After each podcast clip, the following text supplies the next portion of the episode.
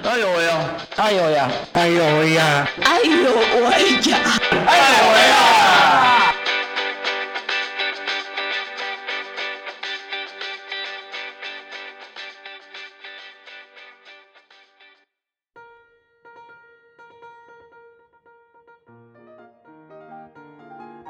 各位亲爱的听众朋友，大家好，这里是爱有为，邀请大家来聊聊障碍者的大小事。我是家峰，我是 Shiny。嗯，哎，Shiny 啊，请问你有听过艺术治疗这个这个教学的，或者是这样的一个课程吗？有啊，嗯，而且我之前也有参与过这样子的课程，我就觉得哎蛮有趣的，而且不管是大人小孩还是。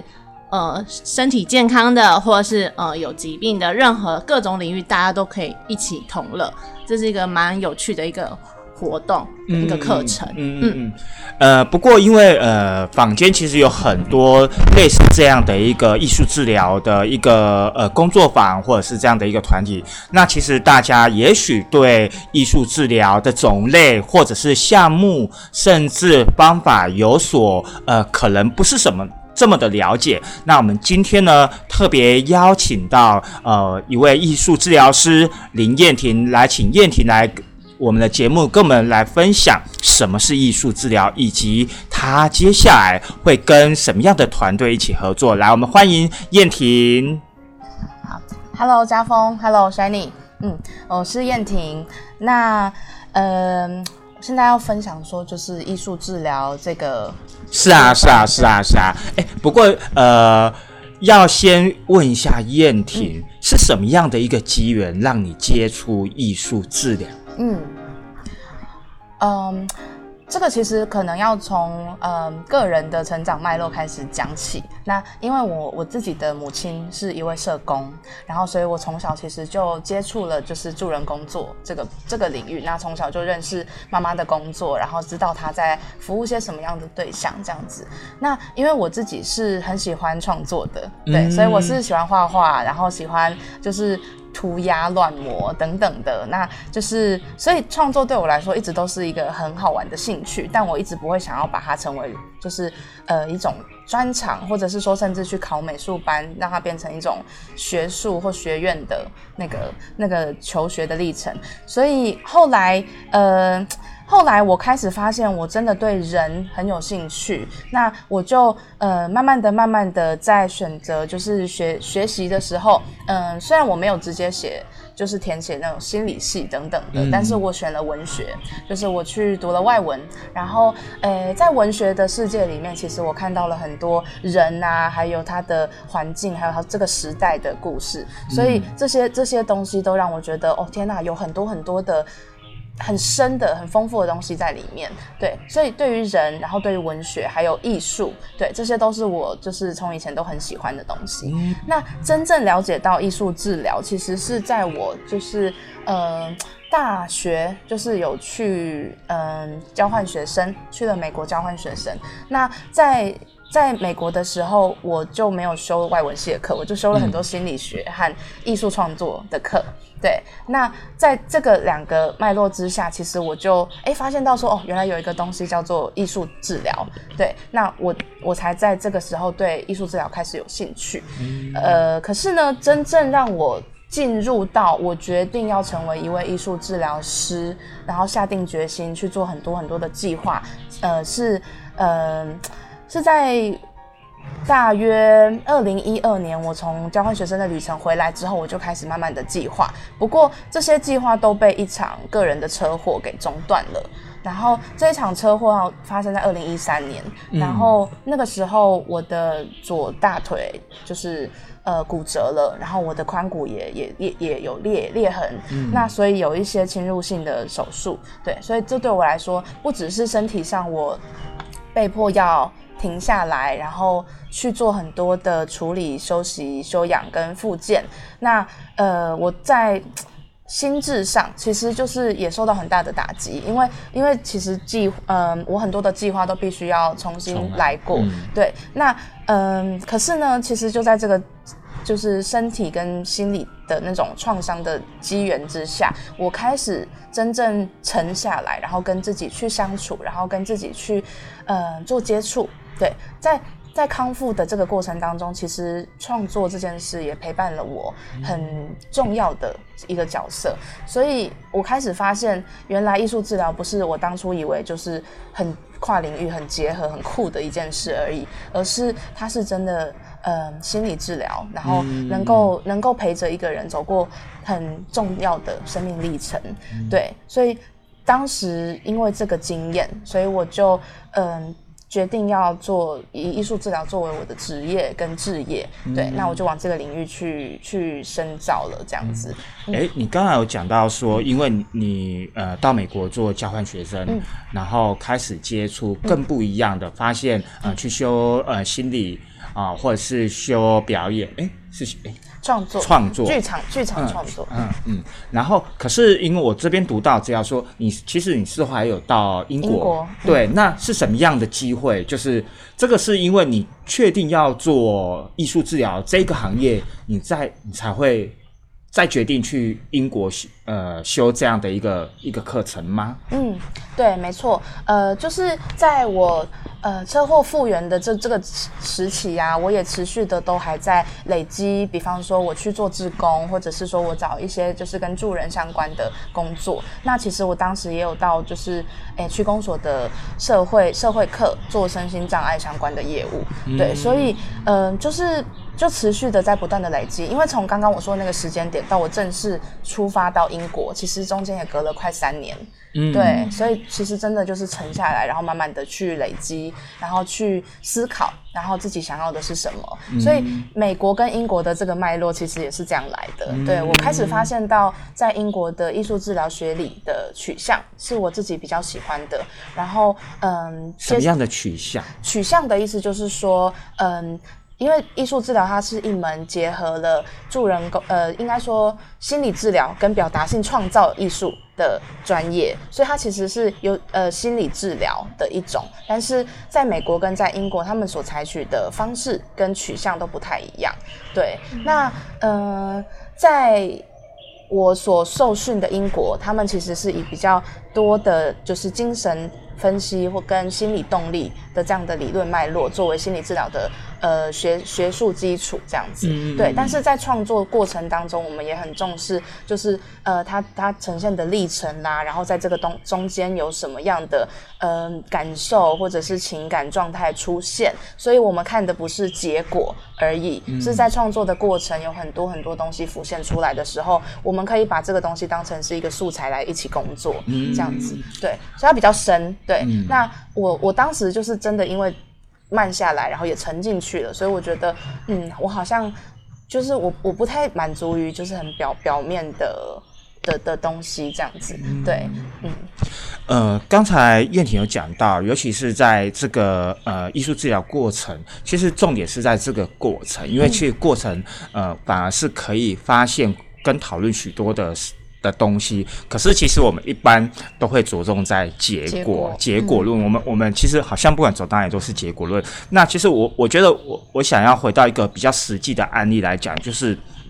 呃，因因为燕婷其实自己有在有在医疗体系里面待过，待待过这样子的一个治疗的工艺术治疗的工作坊。是，那你也在社福单位待过，嗯，好，那我觉得这两种。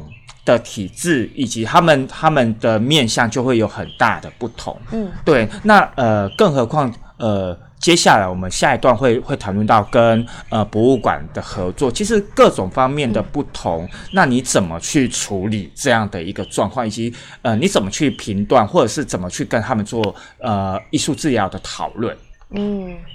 嗯，这是个好问题。嗯，所以从家风的问题，其实可以感觉得到，艺术治疗可以应用的范围其实是相当的广泛的，包含就是呃临床的医疗场域，那也包含了就是在社服单位，那必须要跟很多的系统和很多的不同不同的呃前线后线去做配合，对，所以呃就是想想说简单的跟大家分一下，说如果说艺术治疗呃应用在一一些比较临床医疗的领域大概是怎样，然后在社服单位可能又是怎么样？因为有些艺术治疗师也会在教育的场域工作，对，那这个又是另不同的呃方向，对，所以其实我们艺术治疗师可以有很多不同呃临床工作的应用范围这样子。那我自己本身曾经在医院工作过，那在医院的环境其实是呃跟儿童发展科跟呃儿童心智科的医师们做配合跟合作。那呃医师们他们如果有评估到就是哎他们觉得适合就是做艺术治疗的个案，他们就会转介过来我这边，那我就可以进行我自己的艺术治疗的评估，看看这个个案适不适合真的做一个比较长期的介入。那我会再跟家长讨论说，呃我们的治疗目标可能会是什么，然后嗯做大概有多久的时间这样子，然后我们会再回头来。评估对，那在医院的部分，可能也会和精神病房、那呃急性、慢性或者是日间病房等等的，或者是说呃我知道有艺术治疗师在安宁病房工作，对，所以这些这些都是在医疗场域里面比较常见的艺术治疗应用。那在社服的机构啊，就是呃有有些我。嗯，我所知道的是有一些哎和妇女一起工作，像比方说受暴妇女啦，或者是一些就是呃药酒瘾的呃成瘾者，那也有就是性侵受害者，然后家暴目睹儿等等的，其实就是在社服单位也是有很多很多可以应用的。的方式这样子，嗯，那此外呢，在教育的领域，其实也可以用艺术治疗和呃发展迟缓或者是有特殊教育需求，甚至身心障碍的孩子们，嗯，对，就是这个在嗯教育的场域也是也是有很大的应用。哎，不晓得这样子有没有回答到家风的问题？嗯嗯，我想要再多问一下，就是在医疗端的部分，就是刚好那个燕婷有讲到。哦，发展迟缓儿的部分。那我想要问一下，就是在发展迟缓儿这块领域上，大部分都是哪些呃发展迟缓的儿童？是像呃自闭症或者是过动症这类的孩子吗？那如果一般发展迟缓，可能只是一些呃粗动作啊、精细动作那些的小朋友，是不是也适用于呃艺术治疗？还是说艺术治疗就是偏比较心理层面的呃迟缓的孩童才会比较适用？这样？哦，哎，那个 Shiny 就是 很会问哦，他是专业的这一块，是是啊是，对。那你是在做什么？嗯，我之前是做早期疗愈的社工。哦，原来是这样，难怪就是问的非常的精准，对，蛮喜欢这一块。嗯，了解了解。对，那刚刚说的两个领域，其实就是像在自闭光谱上的儿童，那甚至有些是雅思的孩子，然后呃过动的，那呃其实就像我刚刚回答的，其实这些适不适合。做艺术治疗其实都要经过一些评估。那这个评估的时候，我可能就会去和孩子去看看他们使用美材的情况啦，然后还有看看他们和家长是怎么互动的啦，然后再和家长聊聊他们其实成长的过程，对，发生了什么状况，对，所以其实都是透过一个比较全盘的理解，然后再去判断说，哎，这个孩子就适合做什么样的介入，对，因为有些发展迟缓的儿童，好，他的状况并不是真的只有发展迟缓，像是经知觉啊、动作啊等等的，这些都是呃，职能治疗师或者是诶认知治疗师很容易可以看得出来的。但是如果你要看到一些诶情绪上的，那这些情绪上的脉络是什么？是不是和就是照顾者的依附关系有出现一些状况，或者是他其实有一些。呃，教养方式并不一致，导致孩子其实很困惑，没有办法发展出呃所谓的心理界限或情绪界限的的概念。那在这个部分，当然就是嗯，我们需要真的了解才知道。那知道知道了这些状况之后，我们在做艺术治疗的时候，也能够更去评估。哎，那我今天是要带入一些早疗的。目标，比方说，我可能让孩子在呃成，就是如果说社会情绪方面的目标的话，可能就是一些情绪的调节力啦，或者是呃再去使用美彩，它的弹性是什么，或者是它愿不愿意，嗯，不再那么固着，对，等等，这些都是很好的评断标准。但是呃，我会说，艺术治疗它毕竟不是在真的在做那种附件类的，对，所以我会把这些东西加进来，其实也是因为。在做儿童早期疗愈的时候，其实个案大部分都会还有其他的需求。对，那这些看见这些呃疗愈的成效，也是我觉得也是一种很大的支持跟亮点，对家长来说是对。那当然，在这个过程当中，艺术治疗师跟孩子的关系是很正向、很接纳，而且充满了充满了关爱。那在这种安全的环境之下，其实孩子能够发挥他的创造力，也能够感觉到更安全。对，所以嗯，有没有在做心理治疗？其实还是有的，但是对。就是呃，发展迟缓的儿童来说，他们也会从中得到一些，哎，说不定本来就有，可是还没有办法很具体的这样的能力。对，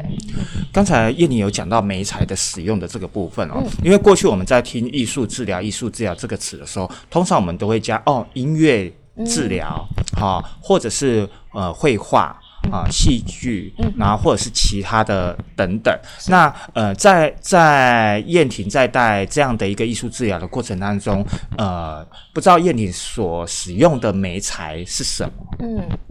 呃，我们其实对于媒材是有很很深的关系的。对，就是呃，我们会对媒材有一些理解、观察，那也会有一些对于他们特特性的。的认识，然后也会去探索他们不同的媒材之间有什么的特性。那举个例子来说好了，呃，我是从事比较视觉的艺术的创作。那我在带艺术治疗的时候，其实也会以视觉的艺术为主。比方说，如果我和小朋友在工作的话，他们就会是一些比较，诶诶，粉蜡笔啦、粉彩啦，然后陶土啦、轻质土啦，然后呃等等，就是一些比较比较，嗯。简单上手，然后也有颜料，然后也有手指手指颜料或者是手指印泥等等，就是能够让他们可以去很很轻易的做使用，或者是说，哎，我开始去探索一些不一样的样子。那呃，我刚刚会说媒材的部分，其实是因为不同的呃不同的服务对象，其实有适合的。呃，应该说有不同的适合美材，对。那像比方说，嗯，我曾经看嗯台中启明学校合作，那就是在那边服务一些就是视障生，那他们常常都会有很。很复杂的一些 关于自信啦，或是关于就是呃心理创伤，或者他原本原生家庭的一些复合性的议题，所以他的他的主要需求当然就不是只有我我是视障生，对他有很很大的心理层面是需要受到支持的。但是在媒材上，我可以给他什么样的支持呢？那就会去想说，哎，我要怎么样能够在一个我没有办法看见的状况下，我还能够面对创作当中很可能会有各种未知，很可能会有各种。让人恐惧的事情，对比方说，如果你看不见，那你的手触碰到颜料，或者是你触碰到一个冰冰的东西，那你不知道那是什么，然后你也不知道成你你画出来的那个成果是什么样子。那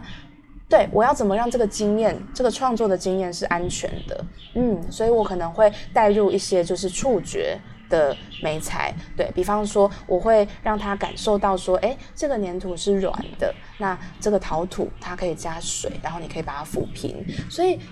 刚刚提到说。创作的过程很重要，其实，在某种程度上，感受美彩也是很重要的。对，那重点其实真的不是说我有没有完成那个东西，但当然有完成的话，我们还可以去讨论说，哎，这个东西是什么啊？你为什么会这么做？但是，嗯，其实呢，在过程当中能够能够去获得的东西已经很多很多了。对，所以美彩的部分是这个，嗯。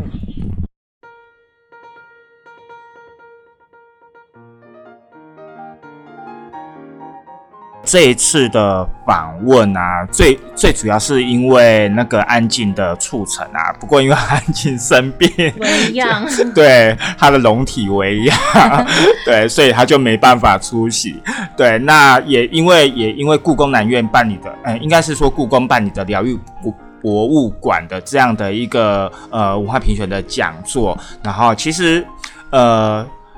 我记得。呃，如果没错的话，疗愈博物馆比较属于针对金藏的这个领域的部分嘛，对不对？好，呃，我我想要谈论的是说，我想要先先先讲的一点就是，其实，在精神障碍的这个议题的创作，其实这些年一直都有人在做，嗯，然后包含呃，比如说当代呃艺术中心，包含一些艺术家，都其实都有陆陆续续的在。在操作，或者是在以精神障碍的这个议题为一个创作的一个论一个论述或者一个一个脉络。嗯，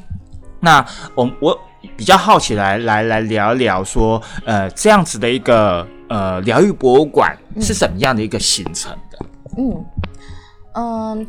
疗愈博物馆，呃，其实是我们在这一系列故宫评文文化评选的巡回讲座的标题。那其实它这个计划的起源是由故宫就是呃教育推广科的一位社工师，那这也是我这次合作的对象。那其实，在故宫，嗯，渐渐的也，他们也开始希望可以将博物馆作为一个推动诶社会平权的的一个运动。那他们可以接触到更多，就是平常不会接触到博物馆的弱势族群。那呃，所以他们就发起了一个艺术关怀行动。那我跟这个方案的负责人就是一起去执行我们这一次的计划，这样子。嗯，那其实在我和他合作之前，他已经有陆陆续续去接触蛮多不同的不同的对象。那那这个对象包含了就是呃，受暴妇女啦、农民啦、呃，这智能障碍者啊，然后诶诶等诸如此类等等的。对，那就是嗯，在他执行，然后后来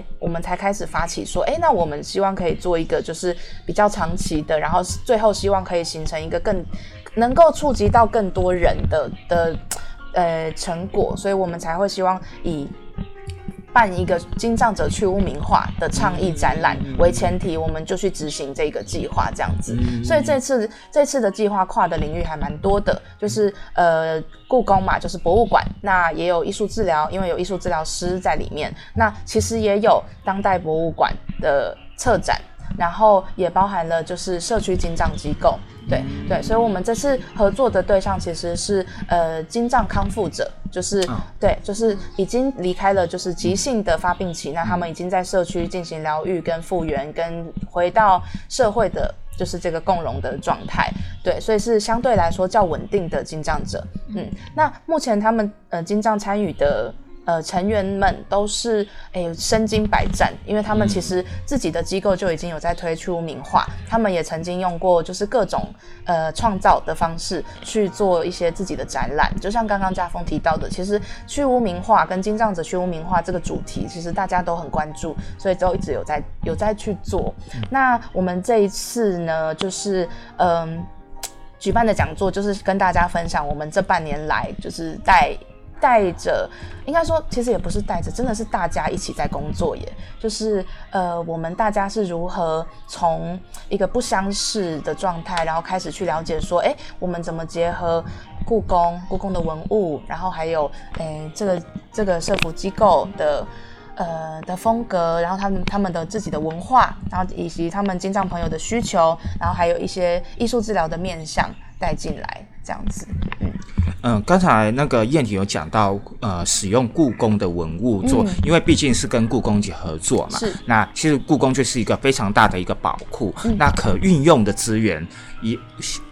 就外界的推想，一定是比较多。那我所谓的呃资源，是指的是呃，比如说我们可以使用呃。故宫里面的什么样的作品做一个作品的一个延伸？是。那我觉得，呃，身为一个艺术治疗师的话，当初你在接受到这样的一个呃，跟故宫这样的一个合作，一来当然它是一个非常大的一个一个博物馆的体体体系；二来在里面可使用的文物，呃，或者是说这个历史的脉络，呃，可能跟。跟族群有某种程度的接近，嗯，好，才会使用到这样的一个文物。所以，呃，当这个文物的被使用以及被延伸的这个过程，呃，你你是如何去跟故宫做这样的一个呃协调？比如说，呃，教案的发展，甚至呃文物的使用，是是跟再利用，可以，我想想听听这个。好哦，那首先我想先呃回应一下，就是说，其实故宫这个就是算是全台湾最大的博物馆嘛。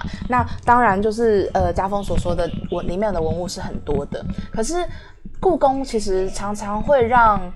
人有一种望之却步的感觉，好像仿佛我们的距离很遥远，然后我们其实不太有机会在日常生活中能够靠近它。对，除非你真的要特地到外双溪去逛博物馆这样子。那呃，当然它里面陈列的文物也都是有一些呃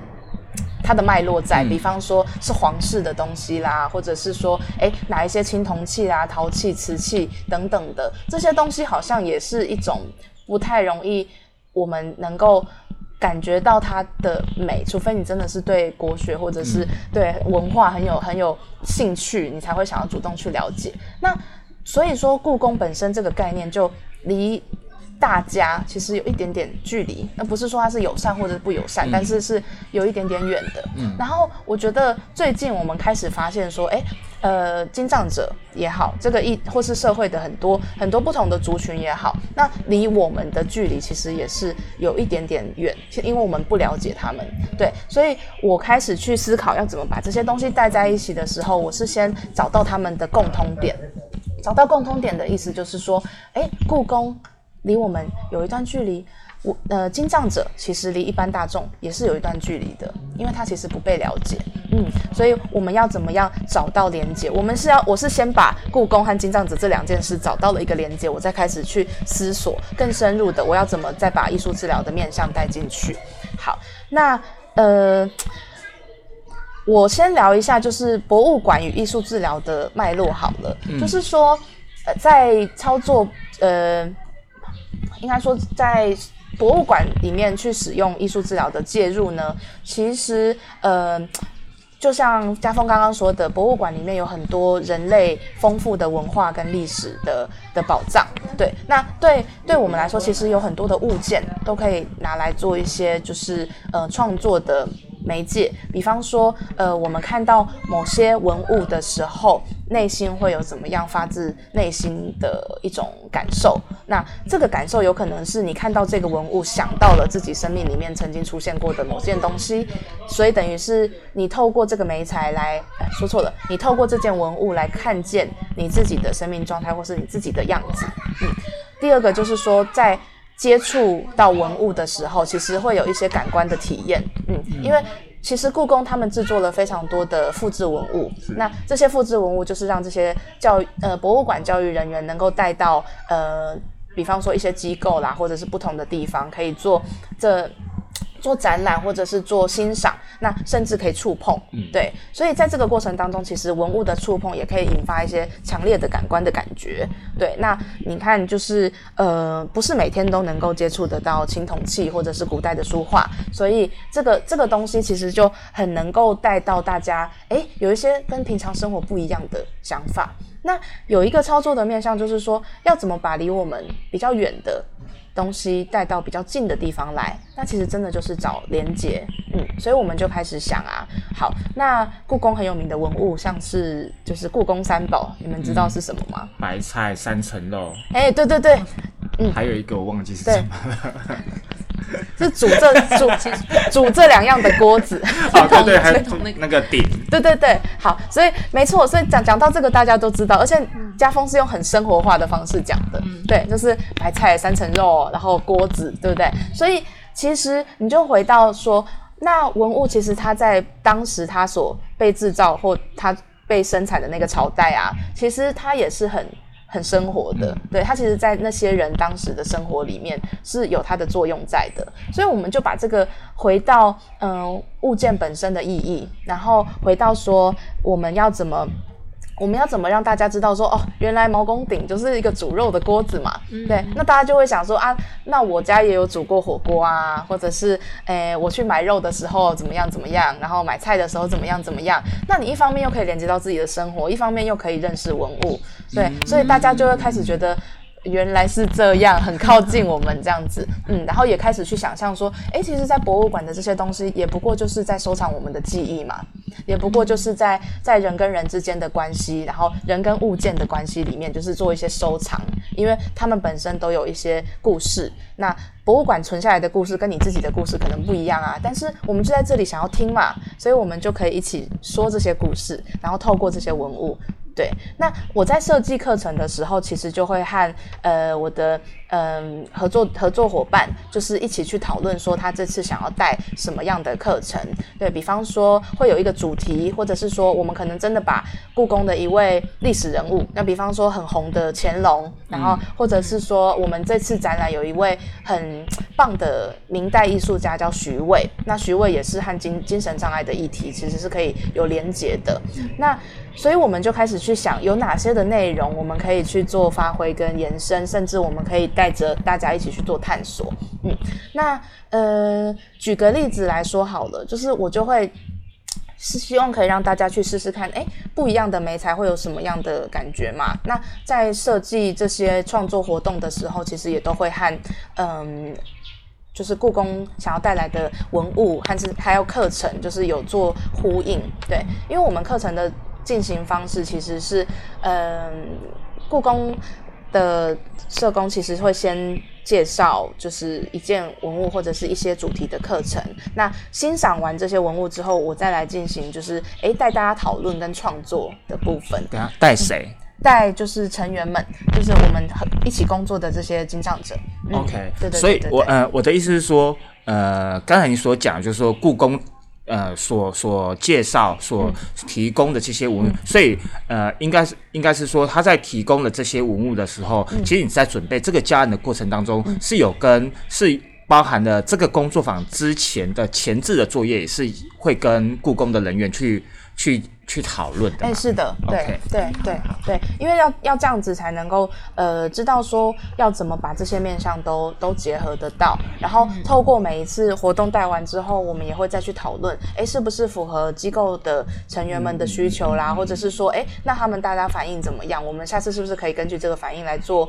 更适合的设计？这样子，对，然后就不断的在调整，嗯，所以我们这半年来就是做了很多。嗯，微调对，所以就是就是让为了让这个合作更加的符合彼此，都能够感到比较舒服的方式，这样子。那想问燕燕燕婷，对对，差点念错，对不起。好，想问燕婷，就是因为这这样子的巡回啊，在在这过程中有没有什么特别的经验，或者他们的呃有趣的事件可以分享给我们看？因为我也是蛮好奇，这样子带的团体下有什么样的回馈，这样。OK，呃，刚刚说到那个课程的讨论，其实我就我就分享一一个好了。刚刚你们有聊到那个故宫的三宝嘛？是。对，那因为那次那个也是我们其中的一次课程，就是跟大家分享，就是故宫有哪些三宝，所以我们把。文物带到一个比较生活的面向，我们就开始讲说，其实很多很多古人创作的都是食材，对，然后就就把一些动物啊，比方说鸭子啊，然后就是呃，还有翠玉白菜，然后肉形石，然后锅啊什么的，就是都都介绍给大家看。那因为我们这次合作的机构就是呃慈方慈方社区关怀中心，他们其实是呃很生活的一个机构，对，所以他们会和会和金藏朋友们一起去。市场买菜，然后一起回来煮菜，然后一起共餐等等，所以他们其实也能够连接到这个很非常生活化的面向。所以，我我在设计创作活动的时候，我就会想说，那我要怎么样结合刚刚所说的这两个东西呢？嗯，我就设计了一个蔬果拓印的的的课程。对，所以我们就真的一起去市场买蔬菜水果，然后找一些纹路跟肌理比较分明的，对，而且又会又会产生一些就是哎很有很有。感官的效果，因为你切洋葱就会有那个洋葱香，然后然后切甜椒就有甜椒香，然后那个那个东西就是无形之中让你在创作的过程，其实你也可以很享受在那个过程里面。所以，我们大家真的是一起在游戏，然后一起从从把把那个切面，然后盖盖颜料，然后再去盖那个叫什么？盖在我们创作的那个布，就是我们准备的那个布料上面，其实都都是一个很享受的过程。然后大家也在这个过程中一起一起很疗愈，然后一起很呃轻松自在的去互动这样子。然后我们到最后也有一起观看我我们共同所创作出来的这个作品，然后大家就会开始发挥一些联想，因为比方说我们在盖完之后，我们还有加一些自己的。画的东西，然后就会说这个像什么啦，然后我们再翻过来再看啊，然后再再远远的看，又觉得哦，好像又有山景图，然后又有和海景图，对，就每个不同的角度，大家看到的东西都不一样，所以这是其中一个呃课程的设计这样子。嗯好，然后还有一个问题，就是因为我们跟就是你们跟故宫博物故宫博物馆合作，主要就是为了要做一个精神障碍者去污名化这样子的一个倡议平台嘛。嗯。那嗯，燕婷觉得说，呃，在艺术治疗的角度上，嗯。觉得故宫博物馆他们要如何发挥这些疗愈力，嗯。然后要怎么样可以成为一个呃倡议平台的状况？嗯。嗯。OK，呃，首先就是在近年来的博物馆，他们其实开始去嗯、找回一些对于博物馆的社会责任，他们有很多的诶。就是新的探索，对他们会觉得说，博物馆不再只是典藏一些文物或者是典藏一些艺术品的地方，他们应该也是可以做一些推广，然后做一些教育，甚至是做一些就是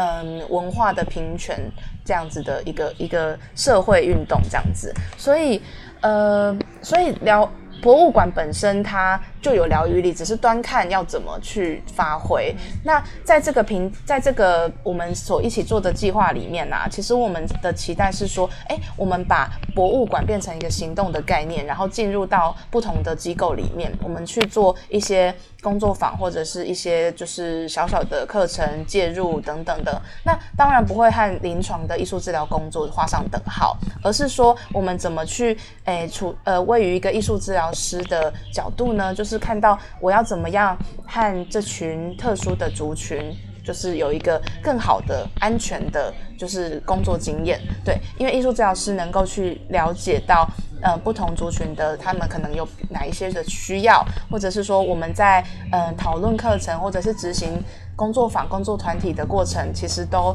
会注意到有一些关于人和和人工作的面向。那这些东西就可以让博物馆教育推广者开始去注意到，我开始要推平权，我不是只有在推推给一般民众，我可以去了解弱势族群他们的需求在哪里。那其实这个推推广又变成说我让呃让更多的。呃，怎么说？就是让更多的工作伙伴们一起看见，其实推广平权，它就是会从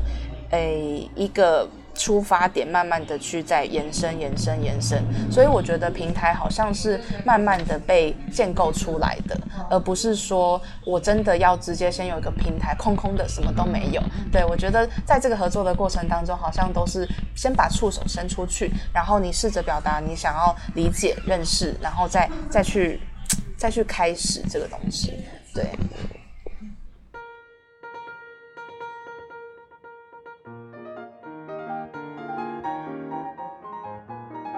我想因在这几年，可能因为文化部就是之前的一个文化平权的发生，然后每年在这几年当中，文化部都会每都会推那个文化呃平权的一个补助的一个政策的推出哦。那所以也也因为如此，呃，各个县市在在推呃有关文化平权的相关的一个议题的延伸，每个县市都有每个县市在在关注的一个一个提问啊。哦，不过我也比较好奇的一件事情就是说，呃，社会艺术治疗师在在推广。这个文化平权这个议题的同的过程当中，因为毕竟就呃燕婷的经验来讲，当然不只是跟故宫这边做合作，那呃，我觉得跟不同机构的合作呢，会有会有不同的一个观众或者是呃客群。是。对，那可是呢，问题是我们在在推广这样的一个平权的过程当中，其实有很多人是是误打误撞的进来的，嗯他也许不是这样被关注，所以他可能对，甚至可能对于平权、对于障碍者、对于精障者、对于呃弱势族群，他们他们为何要呃争取平权，他们甚至是不了解的。是，对，你怎么看这样的一个事情？然后也有可能这些族群、这些呃一般的健全人，好、他们可能就会出现在你的讲座，然后也有可能会觉得说，诶，那这个东西重要吗？嗯。对，这真的是个很好的问题耶。其实，在我们嗯这个计划的这这一系列的巡巡回演讲啊，就是进行了好几场了。那在每一场当然是有针对不同的族群去做讲座内容的设计，但是如果一旦有一般民众参与的时候，其实真的需要去考虑到说，哎，一般民众会会有什么样的反应？然后，其实我们也很好奇，他们对于这样子的一个很。很特定的议题，对，然后又有很特定的内容，就是故宫，然后又是金藏者，那又是这样子的文化平权这么大的一个议题，那到底要怎么样才能让大家可以愿意来了解，甚至是有意图、动机，想要更清楚的知道这是什么东西呢？我就觉得，嗯。我觉得可以分分成分成几几个面向来来讲哈。第一个，第一个就是说，刚刚提到说要怎么让一个距离比较远的东西可以连接到我们自己身上，当然就是要。慢慢的、慢慢的去靠近，然后去建立一个桥梁嘛，所以让他让大家可以看见这个东西到底跟我们有什么关系的时候，那就可以让大家有开始说，哎，那我可以了解一下这件事哦，说不定可以得到一些新的东西。对，所以在故宫这几年做艺术关怀行动的过程，其实他们就在就在做这件事，他们希望可以把文物带先带到大家比较熟悉的环境里面，就比方说带到荣民荣民北北的病房，呃，带到精神科。慢慢慢性病房等等，就是先到一个比较弱势族群没有办法触及到的环境，然后他们熟悉的环境之后，他们可以去认识文物，甚至有一种啊文物就在我身边的那个感觉。好，那在文物接近了他们之后啊。就可以有一些就是跟自己有关的连接跟想象，嗯，在这个情境下，他们是感觉到安全的，因为是在自己熟悉的舒适圈。所以，我用一个比较人性的观点来说，其实就是每个人都想要感觉到舒服，对。那自己很不熟悉的东西，其实是让人很不舒服的，对。所以，要怎么样让大家可以稍微舒服一点？你要让大家感觉到安全，你才能够开始让大家可以有兴趣。所以在这几场巡回讲座，我也开始在反思，然后也开始在，呃，想着，我觉得对话这件事情是真的很重要。然后我也觉得能够有一些平台，甚至在未来，呃，展览前我们去创造更多这样子的对话平台也是重要的，因为推广就是。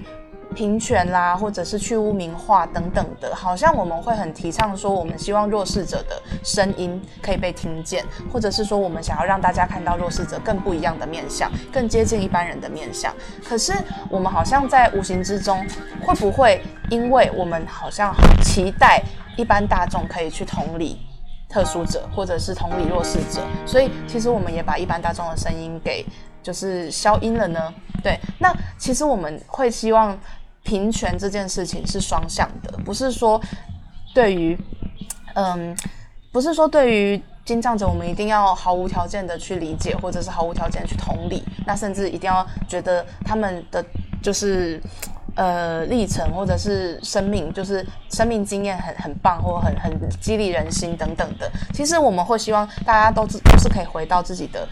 自己的本身就是一般大众也好，当然每个人都会有很很辛苦的时候，或是很艰难的时候啊。那甚至每个人都会有他们自己的自己的低潮，或者是觉得天哪，我觉得今天我的状态很很恐慌，或是很失序。对，其实我们只是想要传达那个很普遍的人人类人类经验的感觉。好，这个这个说出来，其实我会我会觉得，哎，一般大众其实也有自己的害怕。对，就是对于提到金藏者这么大的一个议题，对于提到文化平权这个议题，甚至有些人说，哦，我现在都不敢看香港的新闻。其实就是只要遇到遇到一个未知，然后很让人害怕、不熟悉的东西，其实大家大部分都是先先盖起一个防卫的墙，就觉得我干嘛要了解？我自己都够多事情要烦恼了。对，所以我有遇到一位民众，他有跟我说，就是其实他。并不喜欢听到“金藏者”三个字，然后他也觉得我也不想，他也不想要了解这件事。那我深入的去了解之后，才知道说，哦，原来他切身个人有非常不好的经验，是跟金藏者有关的，然后也是在社区里的金藏者，然后对他们自己的家造成了很大的困扰跟惊扰。对，所以他当然会很抗拒啊。那如果我们在我们在推文化平权或是金藏者去污名化的过程当中，其实我们也没有去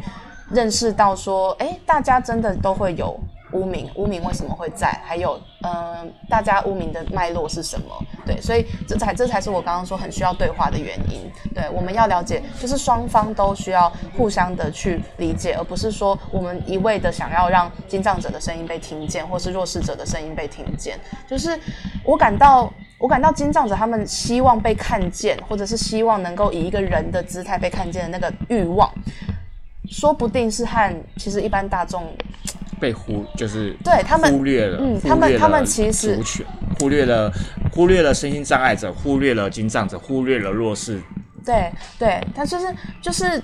他们他们想要被呃看见的渴望，其实跟我们对于我们自己生命的重视是。